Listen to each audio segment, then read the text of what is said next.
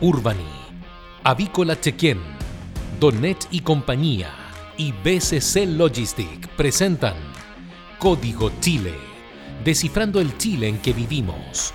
Conversación, análisis y mucha actualidad.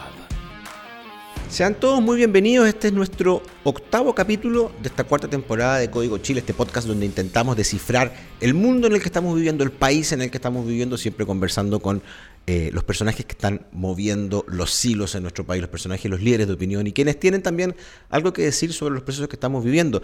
Les recordamos que pueden ver nuestros capítulos en YouTube, en Spotify, en las principales plataformas de podcast y también a partir de ahora en el dinamo.cl, este prestigioso eh, portal web eh, que tiene como lema verdades que mueven. Y aquí estamos, les damos un gran y caluroso saludo a nuestro invitado de este capítulo. Marco Enríquez Ominami, cineasta político y lo que más me llama la atención a mí con doble nacionalidad, franco-chileno. ¿Cómo estás, Marco? Estás muteado. Ahí me, da mucho, ¿Eh? me da mucho, eh, ¿cómo se dice? Mucho honor, es raro eso. muchas gracias por la invitación y, me encanta estar contigo en este programa que es Balarse, que lo escucha tanta gente. En lo de franco-chileno, un alcance, tú sabes que no tengo idea por qué, pero en Wikipedia ponen franco chileno en todos mis currículums. Yo doy conferencias en muchos países por franco chileno y además agregaron algo más, que soy deísta. deísta. sale, sí. Lo vi, pero dije, como no entiendo lo que es, no lo voy a decir. Dije. Tampoco, porque creo en Dios. No, yo igual que tú me fui a buscar, tampoco entendí. Y fui a buscar, claro, que lo que sostiene alguien, no sé quién escribió eso, y es que yo soy alguien que cree en Dios, pero de origen católico, que cree en Dios, pero no católico. Ya, perfecto. Oye, Marco, el, eh, Vamos a empezar. ¿En qué estás, qué estás ahora? Que después de la campaña como que desapareciste un poco de la, de la prensa nacional, pero, pero estás en cosas. Pues estábamos recién conversando, digamos, que estás colapsado. ¿Qué, qué es de tu vida?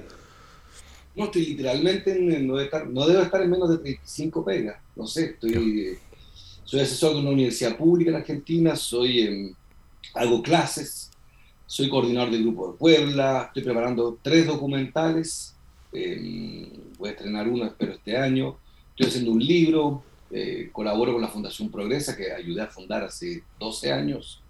Estoy fundando un movimiento, bueno, uff, me olvidé, Hago asesoría a empresas, hago consultoría, colaboro con algunos líderes latinoamericanos en las agendas internacionales, en fin, tengo una agenda y soy padre, dos hijas y eso. ¿Y a qué hora, ¿y a qué hora las ves? Digo, porque, porque con tanta cosa... ¿A qué hora ves a las hijas? ¿Sabes que No, bueno, una, una, una, pregunta que respondía por mí no, no, no tiene tanto valor. Yo siento que, nos vemos mucho porque estoy como unos días en Chile y otros días o en regiones, ayer estuve en Valparaíso. Ya, pero le meto onda, ¿eh? le meto alegría. El truco es ser, ser encantador cada vez que uno está y no ser un mal genio antipático bueno, eso, se, eso se te reconoce también a ti en política. Llevas tantos años eh, manteniéndote vigente que al final uno podrá estar de acuerdo o no con, con, tus planteamientos políticos, pero si eres un personaje que cautiva y que logra reinventarse cada vez que lo necesita. Sí, ¿Ah? te agradezco. Yo he pensado, tú sabes que para. Nunca lo he dicho en, en honor a tu gran timbre de voz y tu encanto. Eh, te voy a confesar algo. Sí, me lo, lo he pensado. ¿Cómo es que he sobrevivido en el debate público, sin cargo público? En 12 años con cuatro derrotas.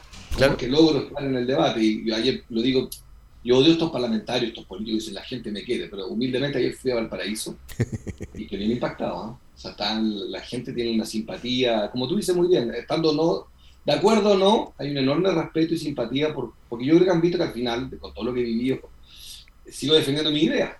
Oye, un dato no menor, un dato duro, en la elección del 2017 tú sacaste poco más de 300 mil votos y en esta elección última sacaste más de 500 mil votos. O sea, en el fondo no solamente logras mantener, sino que además conquistaste más corazones en esta última elección. Claro, porque voy a poner, este pido, te pido una licencia, este es el único momento gris de la entrevista. Lo pasé muy mal, lo pasé muy mal porque iba a ser presidente en 2014-15 y me cayeron encima fiscales, policía, acusaciones, una prensa alguna de ellas muy corrupta, entonces me terminé metido en una cosa, un montaje completo, que como tú sabrás gané el juicio por unanimidad, pero me costó ocho años de mi vida. Me, me peleé con parientes, con gente que desconfió de mí. Entonces también, ahora estoy sonriente, estoy con ánimo, pero no te voy a mentir.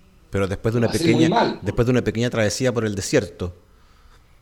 Ocho años. Ocho años. Yo tengo 48, o sea, casi una década de mi vida me pasé tratando de explicarle a buena parte de mi sociedad, de mi, país, de mis amigos, de mis familiares, de mis votantes, de mis decepcionados, que todo era mentira, que los corruptos eran ellos y que lo que me habían inventado, Piñera, el fiscal Gómez, la fiscal Chong, varios fiscales y él, y con Piñera, y con la concertación era un montaje completo, porque era el liderazgo más peligroso. Acuérdate que en 2014-2015 iba a ser presidente, arrasaban las encuestas. Claro, entonces la caída del infierno, te confieso, esta es la única licencia que te pido. No, este, este, este, programa es para eso. Eh, fue súper humillante. Estoy de vuelta y, efectivamente lo lees muy bien, te agradezco mucho. Esta elección la hice solo, con un grupo humano fantástico, la hicimos con el Partido Progresista, con éramos 50 personas, con cero recursos. Y salimos adelante, subimos nuestra votación, te digo, en la región metropolitana. Aquí hay comunas como La Pintana que sacamos el 17%. 17. Oye, Marco, tengo que preguntarte porque me siento identificado en algunas, en algunas cosas contigo, en Locanoso, por ejemplo. Esta, eh, eh, ¿Locanoso empezó estos últimos 10 años o empezó antes?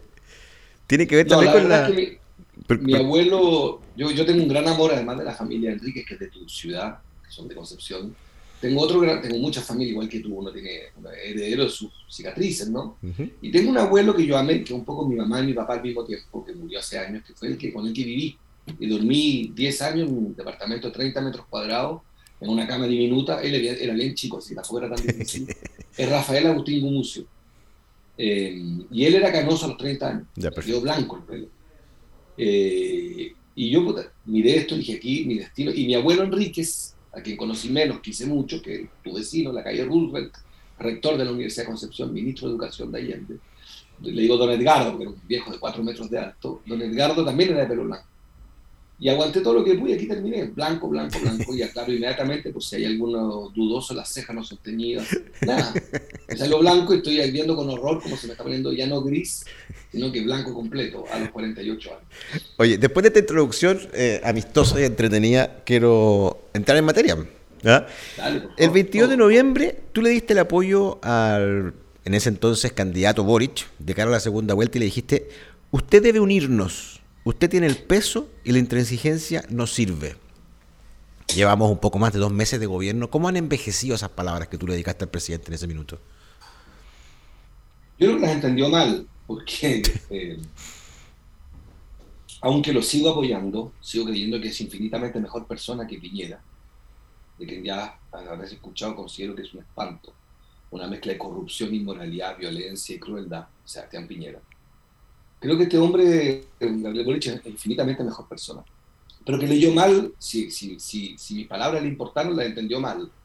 Porque una cosa es dialogar y buscar acuerdos, gobernar, proteger, controlar. Y otra cosa es desdecirse de tus convicciones más íntimas. Eh, y creo que este gobierno está en el peor de los mundos, porque tiene buenas intenciones, por eso lo apoyo, y creo en ellos, en eso, en sus intenciones, pero llevan tres meses simplemente sin ningún plan. Porque, fíjate, si, si le decía yo a un líder amigo de ellos, del gobierno, si yo tuiteara como ellos tuitearon a Piñera, si yo copiara los textos, tomara los tweets de ellos, esto lo quedaría. El día que anunciaron un estado de excepción, yo tenía que ponerle Gabriel Boric, eres un terrorista, asesino patriarcal. El día que Gabriel Boric eh, rechazó los retiros, yo podría cantar una cueca y decirle, el pueblo lo pide, eres un cobarde, avaro y miserable. Eso eran los tweets de ellos hace tres meses. Si sigo, es, bien impactante en todas partes. Entonces, yo no tengo problema en la contradicción porque yo mismo me contradecí. Y la gente que no respeta la contradicción es gente que a mi juicio se equivoca. Todos nos contradecimos. Todos ¿Tú tenés hijos? Sí, dos. ¿Más de una vez cuando tus hijos son adolescentes? No, dos años y tres años. Estás criando, pero tú sabes que está súper estudiado que uno de las tensiones de la adolescencia es cuando los hijos empiezan a escarbar las contradicciones de los padres. Y uno de los momentos tensos de la vida, porque tú le dices a tu hijo, no debes tomar y te ve tomando. No te invento, no hagas las contradicciones a madre. Pero la vida es una contradicción. O estudia para que te vaya bien, o estudia para que te vaya bien, y, qué promedio sacaste, tú cinco, papá, y tú qué, qué siete tienes que sacar. No, y tienes que leer, y, los tipos no ven a los padres leyendo. pero en fin, lo que quiero decir es que este gobierno ha caído en contradicción y eso no me parece un error, no me parece mal. Uno tiene que a veces eh, saber cambiar. Lo que creo que están equivocados en su principal promesa. Ellos han dicho toda su vida y esto lo digo para constructivamente y en mi observación crítica, han dicho desde que entraron en política, desde el 2011, de que la política no escucha a la gente y que ellos escuchan. Y fíjate qué ha pasado, no han escuchado nada a la gente. Para el quinto retiro, era mayoritario, no la escucharon a la gente. Entonces, esta caída en popularidad, eh, a mí me preocupa no porque me se contradiga, me preocupa porque rompen un principio básico de su promesa, que es la nueva política que es escuchar. Y han hecho lo contrario, han hecho la política como los últimos 30 años, que tampoco está, no me parece a mí un crimen, pero me parece que ahí se hace intolerable, tolerable porque el país quiere cambio. Yo quiero cambio, yo he luchado por el cambio, te gusta o no. 15 años de mi vida he estado en la bandera del cambio en Chile. Y se volvió un gobierno conservador en materia de seguridad, en materia de económica, es ortodoxo entre el ministro de Hacienda de Piñera y este ministro de Hacienda, a esta hora la diferencia es ninguna. Oye, pero porque fíjate que eh, estoy, estoy entendiendo que, que, este programa va a ser bastante eh, disperso en, las preguntas que yo tenía preparadas, porque nos vamos a ir saltando de tema en tema, pero ya que lo tocaste, voy a saltarme a uno de los últimos que tenía. Estado de excepción. La ministra Siche dice ayer... Eh, 42% han disminuido los hechos de violencia gracias a este estado de excepción y por eso le hemos pedido al presidente Boric que lo prorrogue. Entonces, eh, visto cinco meses atrás, eh, las críticas eran que el estado de excepción no servía para nada, no disminuían los delitos, no disminuían los actos de violencia. Y hoy día los mismos que decían eso dicen han disminuido, o sea, ahora sirve el estado de excepción y antes no servía. ¿Cómo se, ¿Esas son las contradicciones que tú, que tú dices? No me molestaría si la contradicción eh, fuera productiva, lo que creo que no es productiva, porque ¿cuál, ¿cuál, es mi crítica? No es que se contradigan, todos nos contradecimos, te decía antes. Me molesta que no tengan un plan. Mm. Ellos mismos reconocen, bueno, estamos haciendo esto porque no tenemos plan. Entonces, ahora estamos en estado de excepción, antes creíamos que no, pero en realidad tampoco nos convence, pero lo hacemos porque no tenemos nada mejor. Lo han dicho ellos. Sí. Ah, o sea, no había plan. No había plan. Porque gobernar es tener un plan. Eso es lo que... Mira, estamos entrando al mes de julio. Todavía no entró un proyecto de ley sustantivo. Nada. Anuncio, anuncio, el anuncio de la reforma tributaria a fin de mes, nada Y el sueldo mínimo estuvo bien, sueldo mínimo. Pero el resto, yo me pregunto, ¿qué hicieron entre diciembre y julio? Se te va más de ocho meses. ¿Qué hiciste? Entonces me da la impresión que aquí voy al fondo de mi, de mi preocupación fraterna, es que están convencidos que su juventud es suficiente. Que porque son jóvenes, el país entiende que son fantásticos. A mí, por lo menos, cuando voy a un campamento, ayer mismo, en eh, Montedónico, en un, barrio de Valparaíso, en que hay balaceras, que cerraron la sala cuna, me dice la directora, cerramos la sala cuna por las balaceras. Te confieso que a mí me importa un carajo la edad que tenga Boric, me importa, pero no te puedo imaginar si el tipo tiene 60, 70, 80, 30, no me pasa nada. Solo pido que tengan un plan de seguridad. Yo me preparé para ser presidente cuatro veces. Fui diputado una vez, nunca más quería volver. He escrito 10 libros. Tengo mil defectos, pero tengo uno, hay un defecto que no tengo.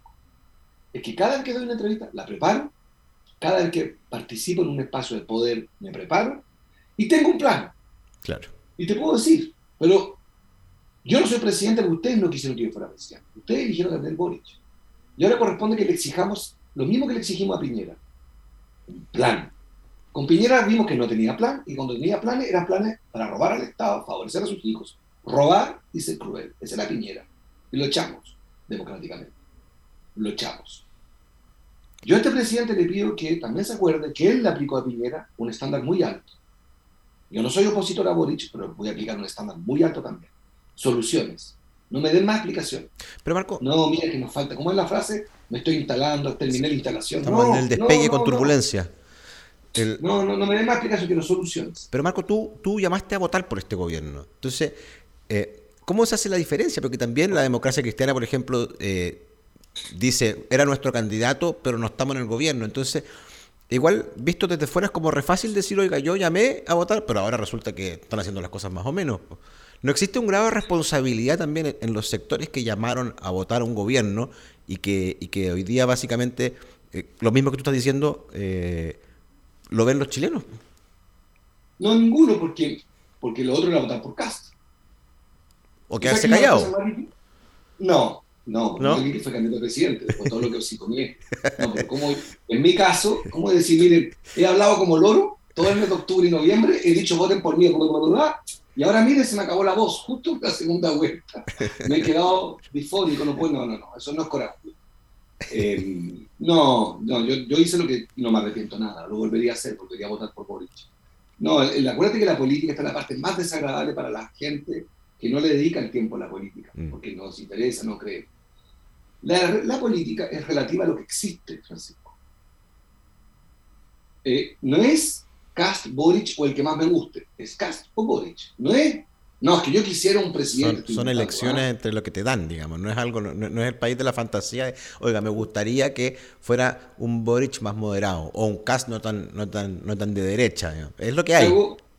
Te hago, un ejemplo práctico. Hoy día en Chile hay fuerte presencia del TV cable, de la televisión abierta y las redes sociales. Vale decir, los chilenos promedio tienen la posibilidad en varias pantallas de ver 100 alternativas. TikTok, Facebook, eh, eh, los canales, el cable, las plataformas, perdón, o sea, internet, o sea, tu noche, una noche de viernes de esta generación, con una noche de viernes tuya y mía, en 1986 cuando llegué a Chile, lo mío era Andrea Tesa, era más música, o un programa de la dictadura. Lo mío era Video Loco. O Condorito, en una revista, o nada más. Bueno, ahora es. Bueno, la política sigue siendo estrecha. No es que tengáis, no, mira, yo voy a votar porque me gusta en realidad. No, en las segundas vueltas electorales son dos. Sí, eso, es cierto. Y no, eso no me arrepiento. Entonces yo entiendo que la gente dice, pero usted ya votó por Boric y eso no se entiende. Sí, respecto de Cast, prefiero a Boric. Ahora, respecto de Boric, le quiero decir que en mi caso es súper fácil la respuesta. Fui candidato. Yo no voté por Boric, primero voté por mí. Entonces te la respondo fácil. Yo le ofrecí al país otro camino pero el país habló y soy súper demócrata. Respetado mi derrota una por una. Boric presidente, lo repito. Él es el elegido en la parte buena. La parte difícil es que yo también soy ciudadano, también soy vecino, también soy alguien que paga impuestos, también soy un ciudadano y quiero solución y me cansé de escuchar que me explica a todos sus ministros que se están instalando. Jódanse. Tuvieron todo el verano para prepararse. Para eso les pagamos 8 millones de pesos al mes, 7 millones de pesos al mes. Tienen choferes, vehículos fiscales, córtenla. Pónganse las pilas porque el país está demasiado grave. Pero tú como personaje político, eh, aparte de, manifestar tu opinión en los programas y en, las distintas partes a las que te invitan, ¿tienes pensado si esto sigue de esta misma manera hacer algo más, el, partido político? No sé, ¿cómo, ¿cómo, se aborda esto desde, tu, perspectiva? Bueno, primero de las cosas que uno aprende, yo he aprendido que uno primero son las ideas en la vida. La política sin ideas no vale la pena. Y se me preocupa estar súper actualizado con el mundo, el debate contemporáneo. Tengo un plan, tengo propuestas me junto con profesionales, con sindicalistas, y el mismo, te insisto, me junté con vecinos en un comedor solidario en Valparaíso. Lo hago. Eso es una cosa. Y lo segundo en la vida política, la idea es lo colectivo, construir equipos. Y en eso estoy, construyendo nuevos equipos. Nosotros ganamos y fracasamos. Ganamos con la constituyente. Humildemente fue mi partido, yo mismo el único, que marcó el voto en 2013 en una elección presidencial. Por la constituyente. Fuimos el único, nadie más. Ni Bachelet, ni París, ni Jackson, nadie, solo nosotros. Vamos a perseverar en esa línea nosotros, de construir una alternativa progresista. Eh, pero hoy día estoy construyendo un nuevo movimiento, se llama Otro Chile, estoy tratando de recorrer Chile, ya he recorrido seis regiones, y voy a construir, construir, construir, construir, con ideas y con gente. Eso es porque no te estás sintiendo cómodo con el gobierno. Y dice, oye, voy a tener que dar un paso más. No estoy cómodo. No sé si es cómodo, no, no sé si es cómo. Yo, ah, yo, nunca me he sentido representado por la coalición de ellos, si no, no habría sido candidato. Acuerdo, yo competí contra ellos. Yo no creo en su respuesta. Ellos ganaron y tienen mi apoyo porque lo que tengo al frente es peor. Pero yo no creo en sus. No creo en su idea de. ¿Te acuerdas la frase como era? Nosotros no tenemos un plan de gobierno, escuchamos a la gente y hacemos lo que la gente dice. Yo no creo en eso. Primero creo que se demostró que era mentira, no escuchan a la gente. Si no, habrían aprobado el quinto retiro. Escuchaban a la gente. No creo en eso. Dos, tampoco creo en su idea de eh, nosotros lo que hacemos que escuchamos los territorios, tampoco es verdad. Yo creo en otra cosa, creo en mucha participación y también conducción. Me explico. En este programa yo respondo preguntas, pero ¿quién conduce? Yo. Tú. ¿Fijaste la hora? ¿Fijaste cuánto va a durar? No, no, no, digamos que la hora la fijaste tú. Yo la había fijado y me la cambiaste. bueno, pero, pero, tú dijiste a las, no me acuerdo, a las seis hoy día, creo algo así era, eh, y yo te pedí Fernández, pero tú fijaste el formato, las preguntas y compañía. Sí. Y yo estoy sometido a tu timing, a tu ritmo. Y está muy bien que sea así. Así funciona también la vida. Mucha escucha, mucha participación, pero también mucha conducción. Si no, ¿cómo? Churchill, ¿por qué es admirado en el mundo? Porque le dijo a su propio pueblo, sangre, sudor y lágrimas, le advirtió que su decisión era esa. Los pueblos eligen después de deliberar, pero eligen también. Yo creo que elegir en la vida. La vida también es el, drama, no sé si te pasó cuando eras joven. Cuando uno crece, el gran drama de la vida es elegir, ¿no te pasa? Elegir. claro. Elegir no es fácil. Yo me acuerdo del estrés que le produce a los niños a veces el helado fresa o helado de chocolate. Es un estrés. Elegir es un acto filosófico difícil en la vida, elegir. Elegir, elegir, una carrera profesional también. Que elegir una carrera profesional. Bueno, bueno, entonces la vida hay que elegir. Yo creo que el presidente Boric que elija. No se puede quedar siempre al medio de todo, hay que elegir en la vida. O va a ser una política contracíclica para darle plata a los chilenos y va a haber problemas de inflación, o va a cuidar la inflación y le va a apretar el cinturón a los chilenos. Hay que elegir. Lo que no puedes decir es, me preocupa la gente y me comporto como Piñera. Tienes que elegir. vamos a conversar un poco sobre el proceso constituyente, no puede quedar ajeno a, una conversación de hoy día. Y voy a recordar eh, cuando tú viniste a un debate eh, presidencial antes de la primera vuelta a Concepción, en el Teatro Regional, de un debate que fue bastante áspero con Cast, me acuerdo de algunas frases ahí eh, que fueron después, trascendieron a la prensa nacional. Tú dijiste, yo soy un visionario, no con estas palabras textuales, ah, pero básicamente soy un visionario porque yo vengo hablando de la nueva constitución desde el 2010, desde antes incluso. Yo, yo vengo diciendo esto y miren lo que estamos viviendo. Básicamente demostrando un poco tu, tu habilidad o tu capacidad de, de poder vivir 5 o 10 años más adelante y decir, oiga, esto es lo que va a pasar, empecemos a trabajarlo ahora, digamos. Pero, pero ya, no pasó, digamos, no fuiste presidente, no pudiste impulsarlo, pero finalmente tú hoy día miras para atrás y dices, era lo que yo dije que había que hacer. ¿Te sientes representado con la frase que dice que cualquier constitución es mejor que la que tenemos? Oh, yo creo que sí, por muchas razones. Sí, lo digo con, con freno mano, pero sí. sí, porque Primero, un tema de legitimidad. La constitución de 1980 está hecha por hombres ricos, eh, militares de derecha. La de hoy está hecha por mujeres, por los originarios, jóvenes, dirigentes sociales, ricos, blancos, morenos, hombres, mujeres, etc. O sea, no te voy a. No, no, es el, no es el objetivo de estas conversaciones rebatirte, no, pero solamente te voy a preguntar y te voy a decir, pero es el eh, era la, situación del país que se vivía y por tanto en ese minuto eh, era lo que, lo, que, lo que se aceptó, así como ahora se acepta esto. O sea, ¿es, es ilegítimo porque eran puros hombres? no, porque había un arma arriba de la cabeza. Estábamos todos yo, yo, por ejemplo, yo, yo, yo, yo, 1983 tenía 10 años. Tenía escrito en mi pasaporte una letra L que decía lista, prohibí ingresar a mi país. Yo, no mi papá ni mi mamá, yo. A mí, Piñera y sus amigos me prohibieron ingresar a Chile. Esta, esta constitución, hay muchos también que dicen... No, pero esto es muy importante. Esa constitución se hizo con una pistola arriba de la cabeza del pueblo de Chile. Es que, no se hizo. Es que para allá voy. para, allá, para, allá, voy, porque, porque también hay un sector importante de Chile que esta constitución se hizo bajo la amenaza de derrocar un gobierno y bajo la violencia que estaba en las calles. Entonces, obviamente, a lo mejor tú me vas a decir. A lo mejor tú me vas a decir, a lo mejor tú me vas a decir no es comparable porque por la situación de, que, que, se vivió en ese minuto. No, puede votar rechazo. Va a poder votar rechazo ahora. ¿Qué, crees tú? Que... la pregunta. En el otro plebiscito sé que votaron los muertos en los cementerios. En 1980 para aprobar la constitución de los blancos y ricos votaron los muertos. Ahora, en menos de 100 días, el que no le gusta este texto, y yo respeto esa decisión, incluso la puedo entender, tú sabes, yo entiendo la gente del rechazo, yo tengo argumentos sólidos a favor de la prueba, pero entiendo perfectamente la furia con dos cosas. Entiendo perfectamente la furia ciudadana con el rechazo. Por eso no, le, no, polemizo con la gente del rechazo, pues lo entiendo. Escucho su argumento, pero que en una parte, en una parte tiene razón. Un pésimo proceso constituyente. Eso, eso, eso, quería, eso, quería, eso quería llegar a, a, conversar sobre el proceso, en el fondo, porque si el 80% de los chilenos quiso cambiar esta constitución, ¿por qué hoy día no se refleja que el 80% quiere aprobar esta constitución? Porque yo creo que en tu pregunta se esconde una verdad, y es que es una observación dura. Hicieron mal el proceso. Estoy de acuerdo en eso.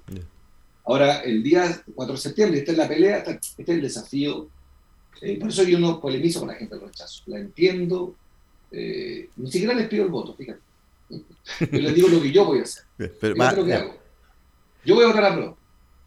Pero entiendo perfectamente el punto. Eh, a mí se me hizo insoportable el episodio de la ducha, los disfraces de dinosaurio y Pokémon, los cantos con guitarra en la sala. Se me hizo insoportable. Se me hizo insoportable la prédica de, los de algunos constituyentes en televisión diciéndonos que yo eran los buenos y todos los demás no éramos santos. Se me hizo insoportable que quisieran fundar una iglesia. Se me hizo insoportable un tufo a revancha. Ahora vamos nosotros. Se me hizo insoportable. Y yo humildemente tengo cuenta de ahorro para decir esto porque mi partido se sacrificó, no llevó un solo candidato a constituyente en su partido, llevamos solo independientes. Propuse la constituyente. No fui candidato a constituyente, justamente porque me pareció que había que darle oportunidad a otros, ¿de acuerdo? ¿no? Que me decían, Marco, ¿hasta cuándo usted se repite el plato? Ningún problema. No fui candidato a constituyente. Y miren lo que está pasando. Hay excepciones, por supuesto, ¿no? Francisco, no son todos los constituyentes, pero estamos hablando entre, entre gente inteligente, me refiero en general. Por tanto, la gente del rechazo tiene un sólido argumento para rechazar. Yo creo que están equivocados. Hay que votar a prueba porque no vamos a votar por ellos, vamos a votar por un texto. Y este texto es mejor que el anterior. Accede a tu esperado hogar con Urbani. Vive e invierte inteligente y seguro con Urbani Broker. Urbani, la primera inmobiliaria en Chile con certificado Empresa B, porque Urbani es vivir con propósito. Importar de manera simple y segura. En BCC Logistic podrás contratar los servicios logísticos para el traslado de cargas internacionales, ahorrando tiempo y costos. Deja tu carga en manos de profesionales Contáctanos en www.bcclog.cl. Los mejores huevos de gallina libre son de Avícola Chequén. Con más de 60 años de experiencia, la tenemos clara. Si estás buscando vender tu propiedad, hazlo con Donet y compañía, gestión inmobiliaria, porque venden rápido y al mejor precio, desde Viña del Mar hasta Puerto Montt. Visítanos en www.donet.cl. A pesar, eh, porque está la, hace muchos ya hace muchos meses está la, disyuntiva entre, oiga, este, si este no es una constitución que sea la casa de todos, porque fíjate que solo se aprobó lo que quiso la izquierda, y no solamente, y no, la centro izquierda, sino que la izquierda izquierda. Entonces al final eh, lo que dice eh, los sectores de derecha, de centro derecha, que están presentes en la convención, esto no tiene nada que nosotros hayamos aportado. Entonces, es, es una constitución eh, de izquierda la que estamos viendo? Porque finalmente también está el, acuerdo entre todos los expertos y todos los abogados constitucionalistas en que una constitución no tiene que ser ni de derecha ni de izquierda, sino que tiene que ser una carta para el futuro, digamos. Pero lo que tenemos hoy día, ¿es una constitución de izquierda? no, la propuesta. Primero no es cierto, los chilenos dos veces prefirieron y se sintieron representados por estos constituyentes. Dos veces. A la pregunta que se hizo, chilenos, ¿Quieren ustedes terminar con la constitución del 80? Sí, 80%. A la pregunta, ¿quién quieren ustedes que haga la constitución? ¿Gente distinta, nueva o los congresistas? 80% dijo gente nueva. O sea, esto es lo que los chilenos quisieron. Eso no es izquierda y derecha. Después se les dijo, chilenos y chilenas, ¿quieren elegir a los políticos que han gobernado 30 años a gente nueva? Y eligieron 70-30. Ah, no, chilenos se les preguntó, ¿usted quieren gente de derecha hacer la constitución? No, dijeron. 80% dijo que no.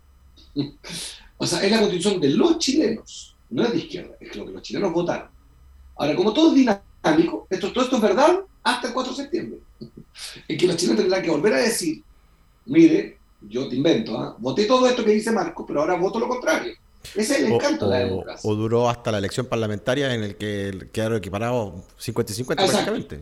Muy bien dicho, pero para la constitución, cuidado, los chilenos son cultos, saben perfectamente que votaron por constituyente y por parlamentario. Para hacer el futuro prefirieron este mundo. Para administrar los problemas prefirieron a este mundo más clásico. El plebiscito es una síntesis, donde ahí está la oportunidad de la gente del rechazo y la oportunidad nuestra. Va a haber una pregunta. Ya terminamos con la casa anterior, está destruida, la del 80 se acabó, se votó ya, eso está zanjado. No va a haber constitución del 80. Pero eso, te, lo, pero eso te lo voy a rebatir, pues, porque en el fondo si gana el rechazo queda la del 80. Pues. Eso va a ser insostenible. Los pero, del rechazo, todos, todos están diciendo todo que hay que reformar la No, están todos diciendo que hay que rehacer la constitución. Están todos llamando, están, perdón, pero yo te voy a rebatir, tú rebatir. Fíjate que ellos mismos reconocen, Francisco, los del rechazo, que quieren convocar a un nuevo proceso constituyente. que, sea, por el Congreso, que sea por... por, se acabó la del 80, la del 80 se acabó, dicho por los del rechazo. La del 80 se acabó. Entonces, entonces tú, tú, le das la razón a los que dicen que porque hoy día la, izquierda dice, oiga, si usted vota rechazo es porque quiere quedarse con la cuestión de Pinochet. O sea, están, están usando un argumento medio mañoso, porque tú mismo estás diciendo, porque tú mismo estás diciendo, oye, el rechazo no significa la del 80, significa otro, otro ya. Porque están mintiendo, eso que estamos en campaña, estamos en periodo de campaña. Y aquí lo que están por cuidar, un tipo de intereses, un tipo de intereses, tienen una agenda. Entonces ellos usan el argumento de la derecha que es tramposo. Dicen, no, no, si vamos a hacer un nuevo proceso constituyente no mienten. Saben que si ganan el rechazo van a hacer lo imposible por reconstruir la constitución del 80. Y por eso yo digo lo siguiente, que lo, lo escribí en un artículo hace un mes, que fijé mi posición, como dices tú muy bien, saliendo del silencio. Dije, aprobar para reformar. Supongamos que los dos textos, uno está destruido, la casa anterior, y la nueva casa, te robo tu frase, no es la mía, pero es la tuya. Supongamos que como tú dices, esa casa nueva no es suficiente. ¿De acuerdo? Lo que hay que tomar como una decisión es ¿Cuál de los dos ejercicios vamos a hacer los próximos 20 años? Reconstruir una casa que no, donde claramente no cabíamos todos, no cabían las mujeres, no cabían los pueblos originarios, o una casa mal hecha, pero que es más amplia. Yo prefiero aprobar la constitución de 2022, reformar la de 2022 y no ponerme a reformar o reconstruir la constitución de 1980, porque aquí a título personal déjame un Ejemplo, yo fui diputado cuatro años y nunca más he querido volver a ese congreso, al que considero decadente. Yo creo que es clave el congreso. Ese congreso, yo presenté creo que 170 y tantas leyes. No hubo un solo debate parlamentario en que no me dijeran la derecha en el congreso, los conservadores, o incluso la concertación, Marco, tienes toda la razón, la educación pública gratuita, toda la razón. Pero Marco, hay que cambiar la constitución. Lo puedes ver en los diarios. Marco, en el precio que cobra Endesa, que le robaba a los chilenos como locos, en el, aborto, matrimonio igualitario, educación pública gratuita, bolsas plásticas, en todo, eh, reforma al sistema político, eh, puertas giratorias, un tema técnico sobre el conflicto de intereses, la corrupción. No hay una sola vez que no me hayan dicho, Marquito, la raja tu idea, pero hay un problema. Date la molestia de cambiar la constitución. Ah, dije, ningún problema. Y ahí viene mi estrategia. Ah, es la constitución. Listo, la vamos a cambiar. De años después la estamos cambiando y ahora me dicen, ah, no, no, no, no, no, no, no, queremos ganar, dije, me están volviendo locos. O sea, en el fondo, fondo, es no al cambio. Ese es el punto. Y por eso estoy por el apruebo. Pero fíjate que en toda esta entrevista me preocupaba ser súper respetuoso, no como otras veces, con el voto rechazo. No con el voto rechazo, porque entiendo, entiendo la molestia. Fíjate que yo no siempre le reconozco a la opción. Perdón, te, te, te, interrumpí, una cosa. ¿Tú sabes cuál va a ser el titular de esa entrevista después entonces? Entiendo el que vota rechazo. Puede ser, claro, si quieren, como quieran. Yo entiendo el que vota rechazo. Yo entiendo el que vota rechazo. No estoy de acuerdo. Ahora tenéis que poner yo voto apruebo y entiendo el que vota rechazo. Yo voto apruebo. O sea, ese sería el titular justo. Yo entiendo el ánimo del rechazo. Creo que están equivocados. Hay que votar apruebo. Y me gustaría convencerlas, convencerlos de que la apruebo es lo correcto. Ya, quiero, te está supuesto tener la conversación y, y, quiero avanzar un poco. El, tú dices aprobar para reformar si eh, vamos a suponer de que eh, la constitución que se, que se va a votar, que se va a plebiscitar, es el borrador que hoy día tenemos. ¿Qué es lo que le reformaría? Yo creo que hay un tema, son temas técnicos. ¿eh? Con el Tribunal Constitucional hay un tema con la inaplicabilidad, que es un tema técnico. Y después tengo un problema con el edificio para las regiones, que lo creo muchísimo mejor que el del 80, pues le reconoce a las regiones un conjunto de estamentos democráticos, pero creo que se pueden haber hecho mejor las cosas. Y lo tercero, y aquí sí que soy más duro, que aquí sí que estoy en la dura, dura, yo creo que hay que eliminar el Senado, que eso es pura, pura manipulación mediática de los senadores, que además son increíbles, ellos dan entrevistas sobre su propia pega. ellos dicen, no, los senadores además que deben ser los primeros en quedarse callados, porque si, si, llegamos a un proceso constituyente es porque ustedes como senadores, no todos, la gran mayoría, no fueron capaces de hacer la reforma si los queremos, estamos discutiendo sobre ustedes, porque ustedes fracasaron. Lo normal, déjame, vuelvo, perdón Francisco, pero yo fui diputado y todo lo que está discutiendo la constituyente, lo digo sin arrogancia, código de aguas, lo propuse como diputado. 2006, Francisco. Se puede haber hecho. Ahora te digo, yo denuncio a la concertación y a la derecha, a ambos. En ambos lados me tenían así los tímpanos, que no. Y yo decía, entonces no, va a explotar Chile. Está escrito en mi entrevista, Francisco, que iba a haber una explosión social. Lo dije 100 veces. Cuidado, yo odio el dedo levantado, perdón, pero decía, pero cuidado, cambiemos la constitución. No, Marquito, pero háganme caso. No, Marquito. Y me pusieron, acuérdense, mira, me pusieron díscolo, farandurero, rupturista, insolente, niño terrible de la política, em, corrupto, cafiche. Mira, te puedo decir, no me, no me alcanzan los adjetivos que se me fueron inventando para invalidarme, no solo a mí, ¿ah? a invalidarnos, a los que decíamos que con la constitución del 80 teníamos que hacer reforma. No, no, no, listo, ahora está en un proceso constituyente, se lo merecen. Y los senadores perdieron su oportunidad histórica, también los diputados, de demostrar que querían un Chile más justo, porque los chilenos no creyeron en ellos y explotó el país. Ahora, producto del mal, porque las cosas son complicadas, Francisco, como se hizo un mal proceso constituyente desde el punto de vista de los bochones que describimos, pero con un buen texto, o sea, también trabajaron bien, hicieron un buen texto, Francisco. El trabajo, por lo que yo los quiero evaluar, no por sus declaraciones, las encuentro en mayoría, mayoritariamente vergonzosas, patéticos, frívolos, pero no puedo dejar, y ojalá no me sacan de contexto en el Dinamo, que están acostumbrados a mentir mucho, no, pero... que el texto, el texto por el cual hay que evaluar un constituyente es un texto correcto, justo.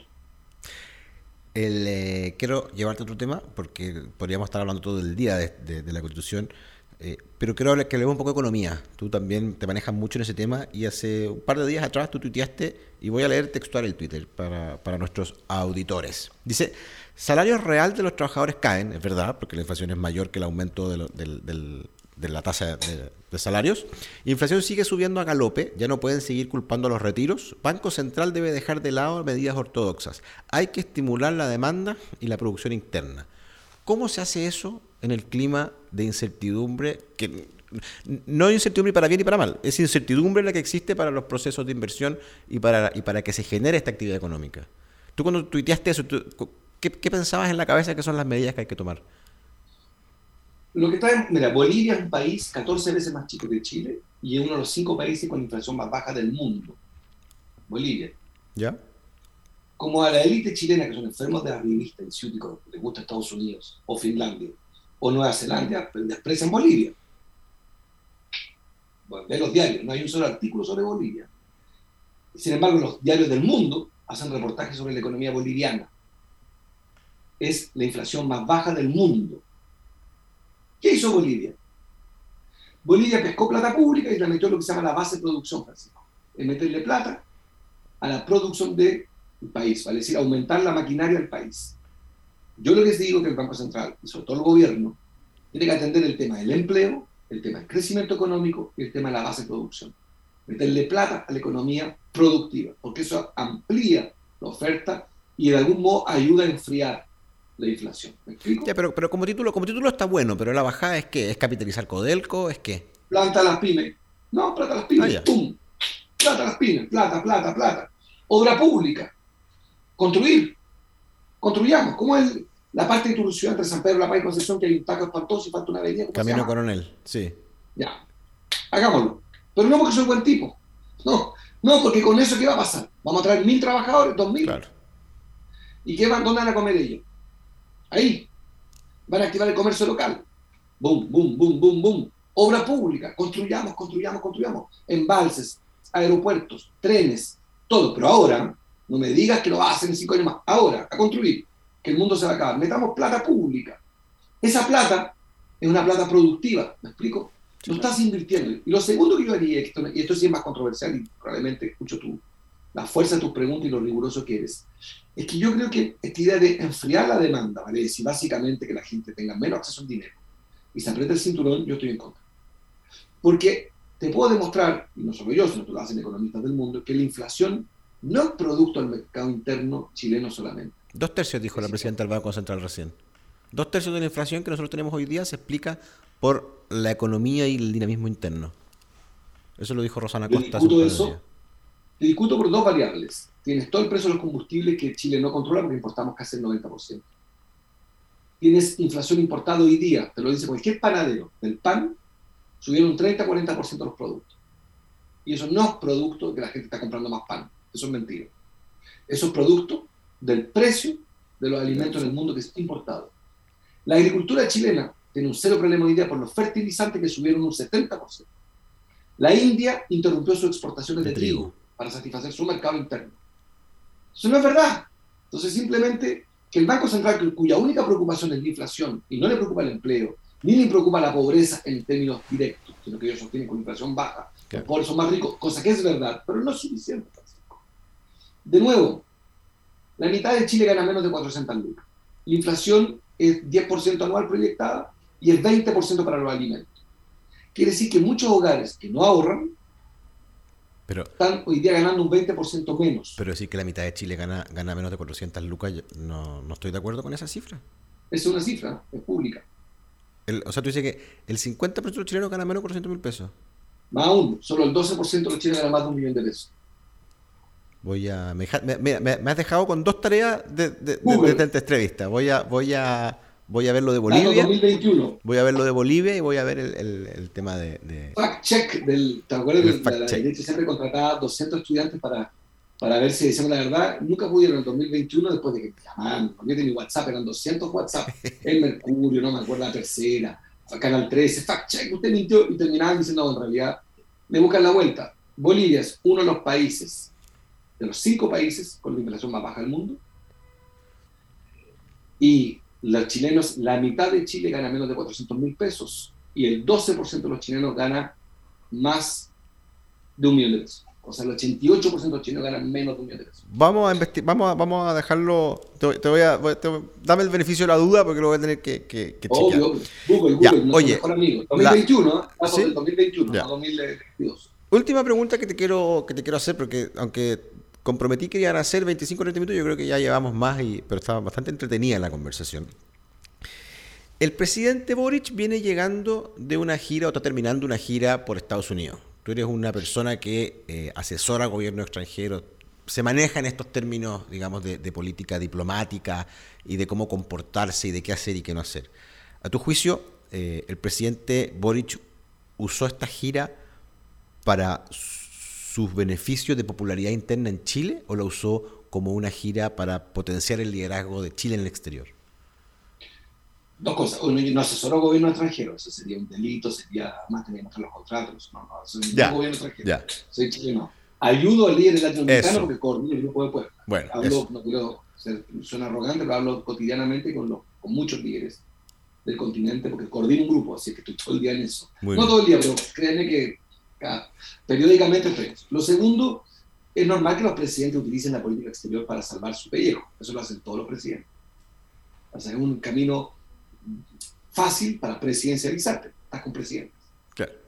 Y tercero, creo que el presidente Boric, eh, pero yo soy minoría en Chile en eso. La élite chilena admira a Estados Unidos, creen que Estados Unidos, todos quisieran vivir en Nueva York y en Miami, ninguno quisiera vivir en Chile, ni en Coronel, ni en San Pedro de la Paz.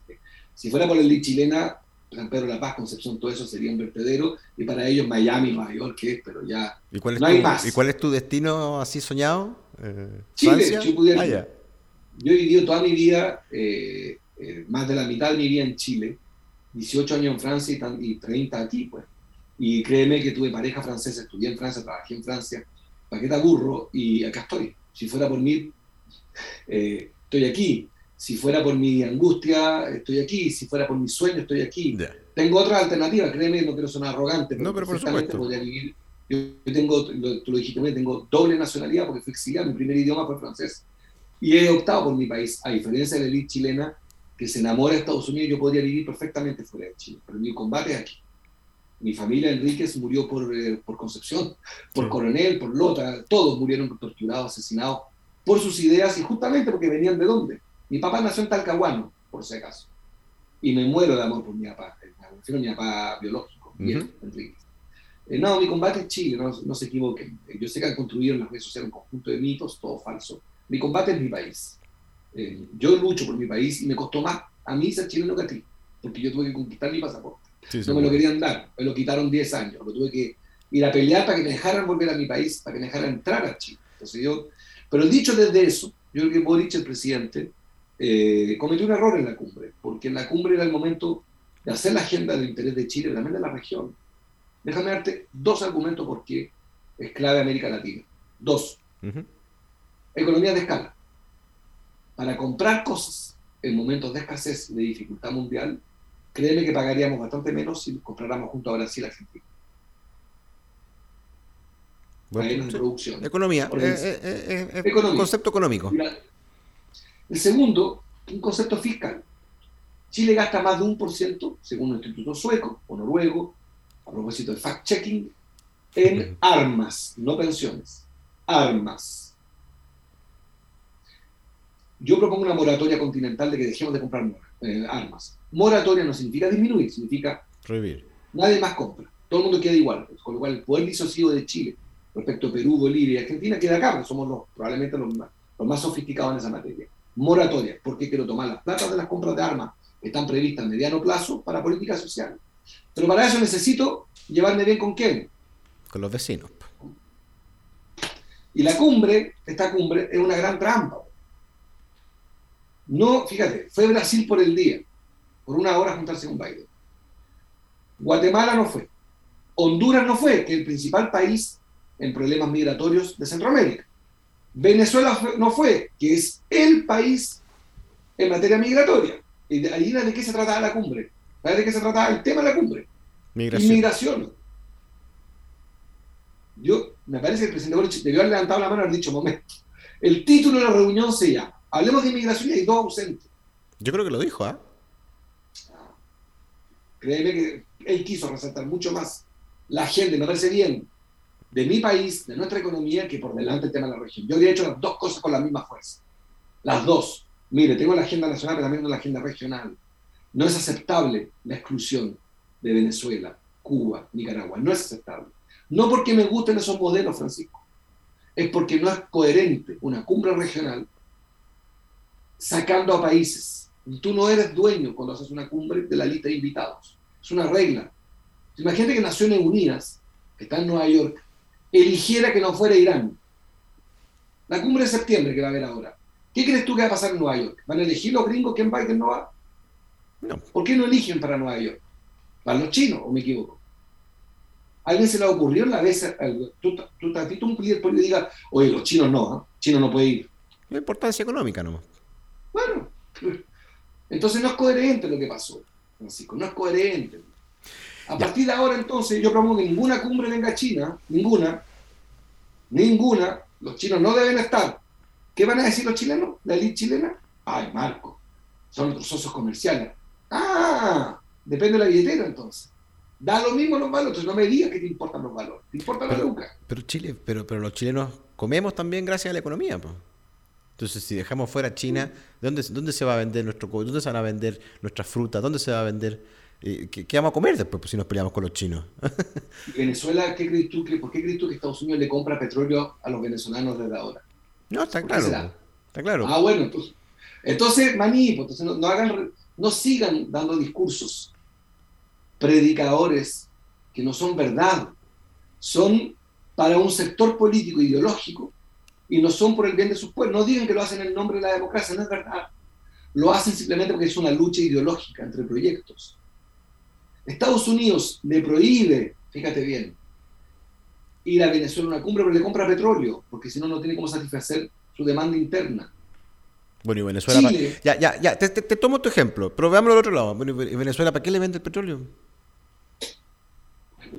Igual que Chile vende cobre a Chile. Bueno, pero, pero, eso, te pregunto. O sea, claro, es, que Chile, no, Chile porque, condena la violación de derechos humanos y le vende cobre a Chile. Por la no, misma pero, razón. Pero, es que, ya, pues, pero es que en el fondo entonces eh, está mal de los dos lados. Pues.